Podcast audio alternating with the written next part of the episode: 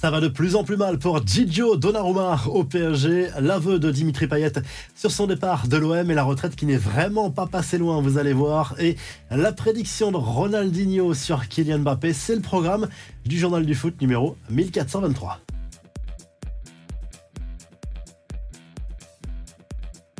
Le calvaire se poursuit pour Gianluigi Donnarumma, décidément le gardien italien à la tête sous l'eau depuis quelques matchs après ses bourdes contre Monaco, puis contre Newcastle. Le portier du PSG a été expulsé cette fois dimanche sur la pelouse du Havre en Ligue 1 après une sortie complètement manquée.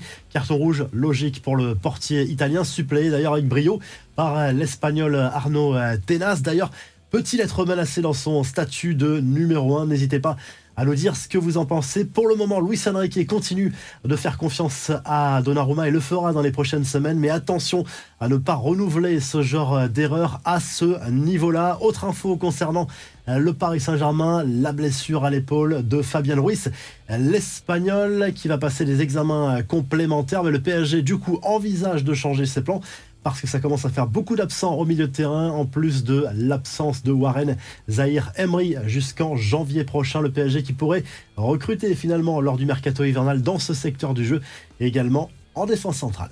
Les confidences de Dimitri Payet, même s'il s'éclate au Brésil avec Vasco de Gama, le meneur de jeu français, garde l'OM dans son cœur. On se souvient de ses larmes en conférence de presse au moment de l'annonce de son départ. Il reconnaît que ce moment a été très dur à avaler, très dur à vivre et qu'il a même envisagé de mettre un terme à sa carrière. Ce n'était pas mon souhait parce que le projet était de finir ma carrière au club. Ça a été très difficile, ça l'est encore.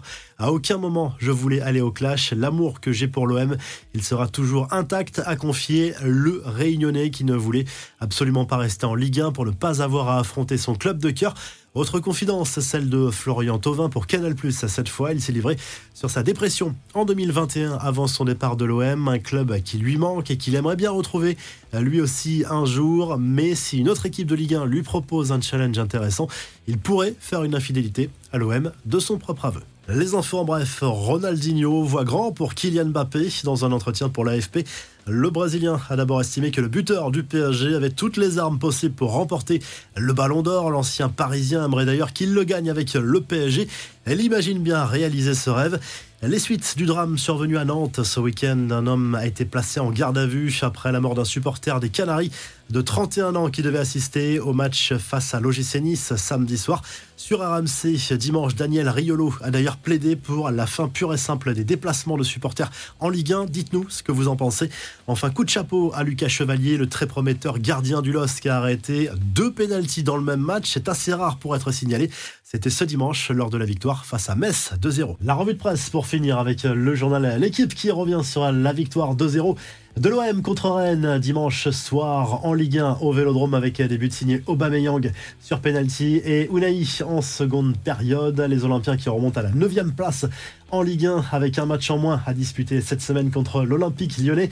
Du côté de l'Angleterre, le Daily Telegraph Sport salue le match fou entre Manchester City et Tottenham 3 partout en Première Ligue dimanche et ce gros coup de gueule de Erling Haaland et ses partenaires après un avantage annulé pour les Citizens alors que Jack Grealish filait seul au but. C'est l'action polémique de cette rencontre. Du côté de l'Espagne, le Mondo Deportivo salue la victoire du Barça 1-0 contre l'Atlético Madrid dimanche en Liga. Les Blaugrana, troisième du championnat espagnol derrière le Real et Gérone. Et c'est Joao Félix qui a marqué l'unique but du match contre son ancien club. Et d'ailleurs, il a dignement fêté ce but sans se retenir euh, cette fois-ci du côté de l'Italie.